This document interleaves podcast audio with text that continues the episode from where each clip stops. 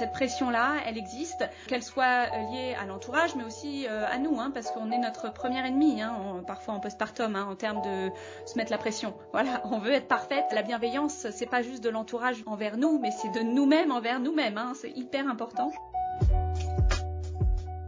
Vous écoutez le quatrième trimestre saison 3. Je suis Sophie Baconin et dans cette nouvelle saison, je laisse la parole aux professionnels du postpartum.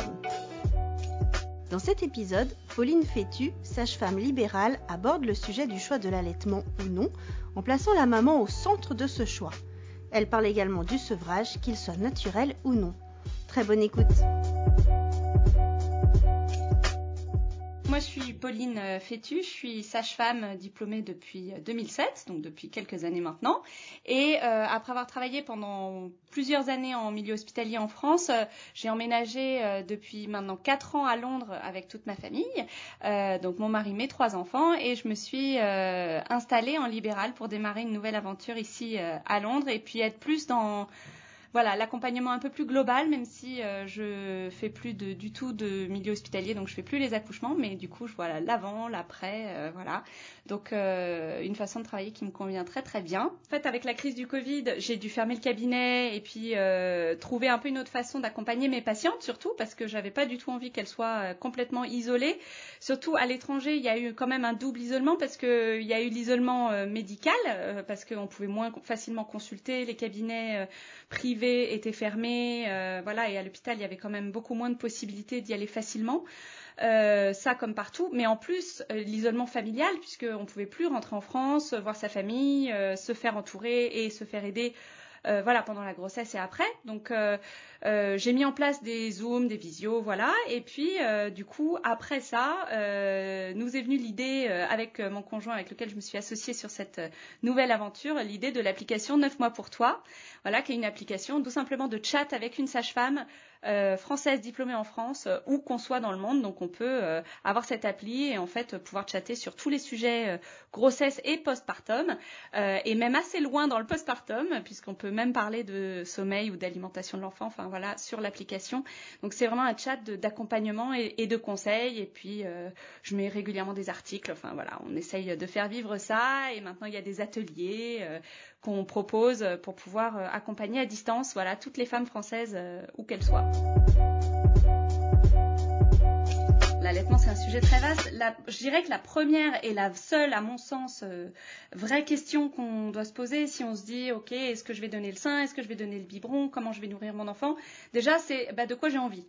Je pense vraiment que c'est une question primordiale. Voilà, on va mettre un peu la maman au centre de l'allaitement aussi. Euh, c'est pas juste une histoire de comment je nourris mon bébé, c'est aussi euh, comment j'ai envie euh, de nourrir mon bébé parce que euh, je caricature bien sûr mais donner le sein avec sans en avoir du tout envie sans y prendre du tout du plaisir et bah c'est vraiment pas un moment agréable ni pour soi ni pour le bébé au final donc c'est évidemment je dis pas il y a rien dans mon discours n'est anti allaitement mais je pense que la première première question qu'on doit se poser, c'est en ai-je envie?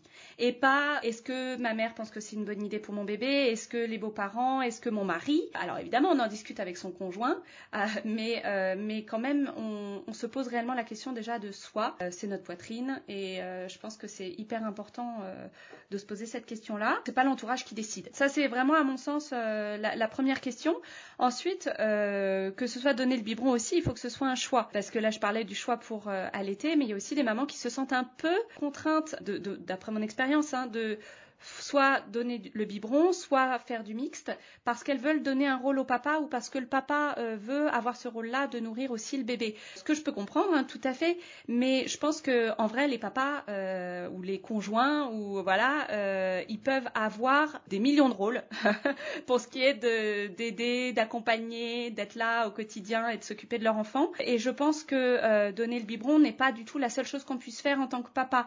Donc parler de tout ça, d'en discuter, de savoir qu'est-ce que je je peux faire moi en tant que papa, même si ma femme donne le sein. Clairement, même en préparation à la naissance, c'est quelque chose dont, on peut parler avec le papa, savoir comment en fait il peut trouver sa place en tant que papa et trouver un rôle en tant que papa qui soit pas forcément euh, de nourrir son bébé. Voilà, euh, ça peut être euh, d'être d'entourer la maman au moment de, la mise au sein, ça peut être de changer la couche. Enfin, il y a 20 millions de choses qu'un papa peut faire en postpartum en dehors de donner des biberons. Il y a aussi la question de euh, je vais donner des biberons parce qu'en fait ma mère, ma grand-mère, euh, ma belle-mère n'ont pas réussi à allaiter, donc moi je vais pas y arriver non plus. Cette question aussi d'une espèce de filiation, euh, voilà, je suis condamnée à ça. non, donc ça aussi il faut pas hésiter à en parler. Je dirais que de toute façon il faut parler, il faut voilà avoir la personne qui nous accompagne. Un sujet dont je parle énormément en préparation à la naissance. Euh, il y a une vraie, euh, voilà, une vraie séance consacrée à comment nourrir son bébé, allaiter au sein, donner des biberons, parfois les deux aussi, hein, parce qu'on n'est pas figé dans un schéma. C'est vraiment voilà comment j'ai envie que ça se passe. On n'est pas obligé de se projeter à deux ans non plus. Hein. Euh, ça c'est quelque chose aussi que je dis aux mamans parce que peut y avoir une espèce de pression qui monte aussi de se dire ok si je choisis d'allaiter euh, bah, je suis partie pour euh, je ne sais combien de temps là. Euh, non, ça évolue, les choses évoluent. Mais oui, l'allaitement se prépare d'abord pour savoir comment mieux le démarrer, comprendre en fait la physiologie de la lactation aussi pour comprendre voilà pourquoi si je fais ça, ça va aider. Et du coup, une fois que j'ai compris, bah, en fait, j'arriverai à suivre beaucoup plus facilement les besoins de mon bébé, un peu tout ça. Alors évidemment, les conseils vont changer tout au long de l'allaitement. Parce qu'on entend aussi beaucoup parfois on m'a pas dit les mêmes choses. Mais on va pas vous dire forcément les mêmes choses que aussi au premier jour de vie du bébé euh, qu'à 10 jours de vie du bébé qu'à 3 mois de vie du bébé bien entendu. Et puis aussi s'il y a des bébés qui naissent prématurés ou de petits poids de naissance ou enfin voilà il y a plein de contextes différents hein, donc euh, on adapte bien sûr. Mais oui e-, être accompagné je pense que ça aide à comprendre à maîtriser aussi avoir ce sentiment de d'être euh, voilà, je maîtrise un peu ce qui se passe, faire de tout ça en fait son allaitement et sa façon de nourrir son bébé. Je pense que c'est aussi ça qui est important. Réussir son allaitement, pour moi, c'est très personnel. C'est vraiment comme réussir son accouchement. Hein. C'est, on a souvent une idée un peu préconçue de comment on voudrait euh, nourrir son bébé ou de comment on voudrait accoucher. Je mets les deux en parallèle parce que je pense que à la fin des fins, ce qui compte réellement, c'est le vécu des choses. Parce qu'il y aura toujours des garde-fous, euh, des professionnels de santé, des gens pour vérifier que bébé va aller bien, que maman va aller bien. Mais donc le vécu, par contre, c'est quelque chose de complètement différent. Et je pense que réussir son allaitement, c'est vraiment euh, par rapport au vécu de son allaitement que, que ça se joue. donc je pense que ce qui est important, c'est de se faire soutenir par des professionnels qui sont à l'écoute, qui ne vont pas donner des conseils ou des injonctions, mais vraiment adapté euh, au jour le jour et à chaque euh, maman, chaque bébé, chaque euh, famille qu'on a en face de nous. Hein, c'est ça qui est important. Bon, malheureusement, c'est vrai. Hein, il existe des espèces d'ayatollahs de l'allaitement où voilà, il faut faire attention, il faut savoir prendre du recul. On est souvent un peu fragile quand on vient d'accoucher. On a envie évidemment de faire tout ce qu'il y a de mieux pour son bébé. donc c'est bien d'être, à mon avis, soutenu par une personne de confiance, voilà, qui nous connaît. Alors, si certaines femmes sont déçues parce qu'elles ont le sentiment d'avoir raté leur allaitement, c'est peut-être aussi qu'elles avaient euh, une idée très absolue de ce que devait être l'allaitement pour elles. Euh, on a toujours, hein, et c'est naturel, il ne faut pas non plus s'en vouloir pour ça, mais euh, de la même manière, ce que je disais tout à l'heure, on, on s'imagine un accouchement idéal, on s'imagine un allaitement idéal, et on se met une pression. Voilà, cette pression-là, elle existe, euh, qu'elle soit liée à l'entourage, mais aussi euh, à nous, hein, parce qu'on est notre premier ennemi, hein, parfois en postpartum, hein, en termes de se mettre la pression. Voilà, on veut être parfaite. Euh, voilà, la bienveillance, c'est pas juste de l'entourage envers nous, mais c'est de nous-mêmes envers nous-mêmes. Hein, c'est hyper important.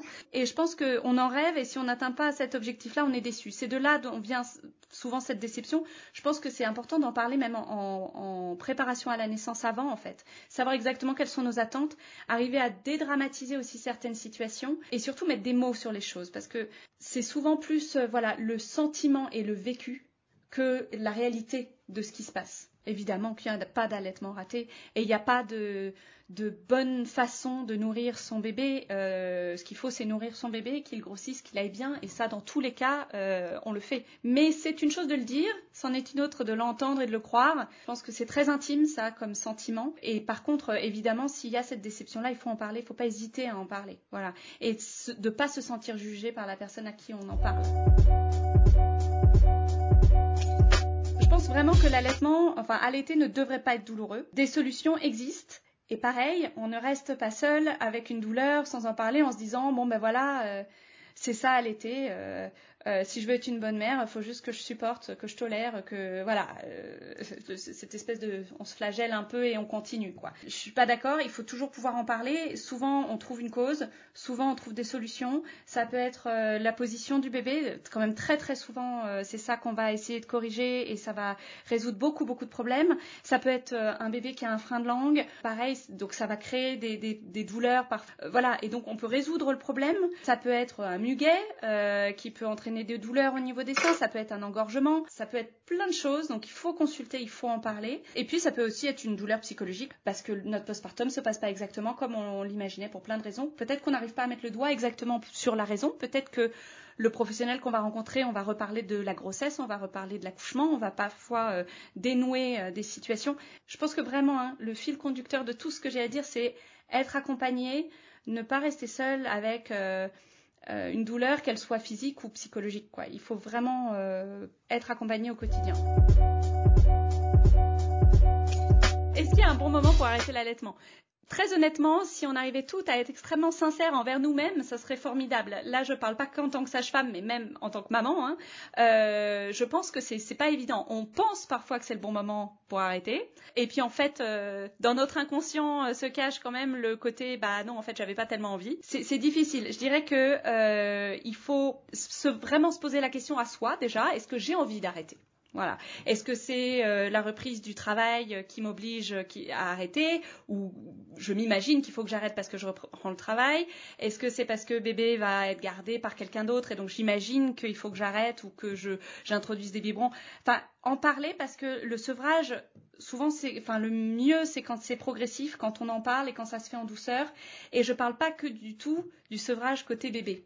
Parce que c'est vrai que souvent on se pose plus cette question-là dans ces termes-là. Hein. Je veux sevrer mon bébé. Mais moi je parle aussi de, bah, est-ce que il faut sevrer les mamans? Est-ce qu'elles ont envie d'être sevrées les mamans? Et l'arrêt de l'allaitement, je pense que c'est pas juste l'arrêt de donner le sein. Ça peut être vécu par certaines femmes comme un deuil, hein. euh, comme euh, l'accouchement, on se sépare physiquement de son bébé, l'allaitement, on arrête de nourrir son bébé soi-même. Je pense que tout ça, il faut le prendre en compte et puis en parler. Et encore une fois, euh, pas avoir honte ou avoir peur de parler de ces choses-là. Ça aide beaucoup souvent d'en parler. Et puis après on en parle à son bébé et puis euh, on fait le chemin ensemble quoi. Je pense que euh, cette pression, elle sort pas de nulle part non plus. Je pense que reprendre le travail et allaiter, c'est un vrai petit challenge, hein, euh, un vrai bon challenge même parfois. même en tant que sage-femme, je l'ai vécu. Hein, pourtant, en travaillant en maternité, on croirait que, mais bon, les cordonniers sont pas toujours les mieux chaussés, on le sait. Donc oui, allaiter avec la reprise du travail, c'est challenging. Pour certaines, c'est une montagne qui semble insurmontable. Donc notre rôle, je pense, c'est aussi de demander, voilà, qu'est-ce que vous voulez? Est-ce que vous voulez qu'on trouve des solutions pour continuer?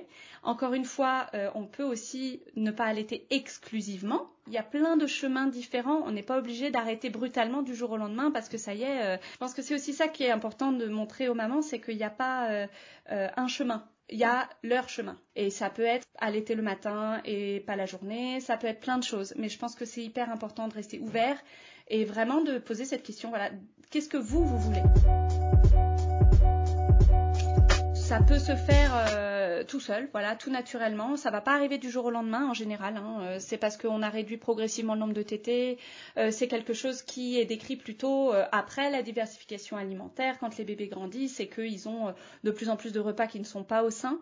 bon, ben ça se fait tout naturellement et ça ne veut pas dire euh, d'ailleurs que ça peut pas créer une petite souffrance chez la maman hein, quand euh, elle voit que son bébé euh, se détourne un petit peu de son sein. Mais là encore, hein, le, le, le, moyen le plus sûr d'aller bien, je dirais, c'est d'en parler pour verbaliser tout ça. Parce que même si on sait que c'est un processus naturel, ça ne veut pas dire pour autant qu'on qu'on est prête à 100%. Mais oui, oui, oui, le sevrage naturel existe. Puis parfois, pour plein de raisons, on, on, a besoin d'introduire des biberons, voilà, pendant une période donnée. Il y a des moyens aussi de maintenir sa lactation, même si on n'est pas en présence de son bébé pendant euh, une semaine. Euh, voilà, j'ai déjà vu ça, hein, des femmes qui avaient euh, un déplacement professionnel qui était prévu et qui voulaient arrêter leur allaitement en vue de leur déplacement professionnel. Et puis en fait, non, elles, prenaient un tire-lait et elles poursuivaient la stimulation pendant leur déplacement. Pendant ce temps-là, bébé était nourri et allait très très bien. Et puis au retour du déplacement, hop, elles reprenaient leur allaitement. Donc le tout, c'est de savoir comment on peut faire et d'être bien accompagné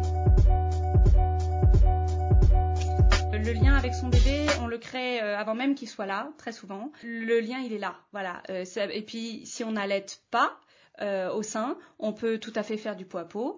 On peut J'ai aussi des mamans qui me disent ah non, faut pas que je fasse de pot à pot, ça va stimuler ma lactation alors que je veux pas donner le sein. c'est bien de s'écouter aussi et de faire ce dont on a envie, d'accord? Et puis après, on adapte nos conseils en tant que professionnel. Hein. C'est pas à nous de vous dire ce que vous devez faire. C'est bien de s'adapter à l'envie de la maman quand même. Et évidemment qu'on crée du lien avec son bébé quelle que soit la manière dont on le nourrit. Et encore une fois, ce que je disais tout à l'heure, euh, je préfère de loin une maman qui donne un biberon avec le sourire, les yeux dans les yeux et qui transmet tout son amour à son bébé, qu'une maman qui donne le sein en pleurant parce que euh, elle voulait pas le faire. Euh, je pense que les conseils évidemment hein, qu'on donne dans nos sociétés où il y a du lait infantile de bonne qualité, donc c'est évidemment pas les mêmes conseils qu'on va donner dans des pays en voie de développement dans lesquels ce, lait infantile n'existe pas. On est bien d'accord. Mais là, on s'adresse des mamans qui ont à disposition des, de quoi donner des biberons à leur bébé. Euh, je pense qu'il faut que ça reste un choix euh, très personnel. Parfois, ce qui est le plus dur, c'est de, d'avoir, euh, de se défaire de cette impression de culpabilisation. Je pense que c'est le rôle des professionnels de santé de déculpabiliser les mamans, mais elles se sentent pas toujours déculpabilisées par les professionnels qu'elles rencontrent. Ça, je le sais aussi. Donc, je pense qu'il faut, voilà, c'est pas évident quand c'est un premier bébé d'arriver à se dire, ok, moi ça c'est comme ça que je veux le faire, c'est ça qui va me plaire. N'hésitez pas à vous faire votre idée et ça en anténatal parce qu'on a un peu le temps d'en parler, d'aborder le sujet. Et puis, euh, on peut se décider même après aussi, hein, si on n'est pas sûr de soi. Hein.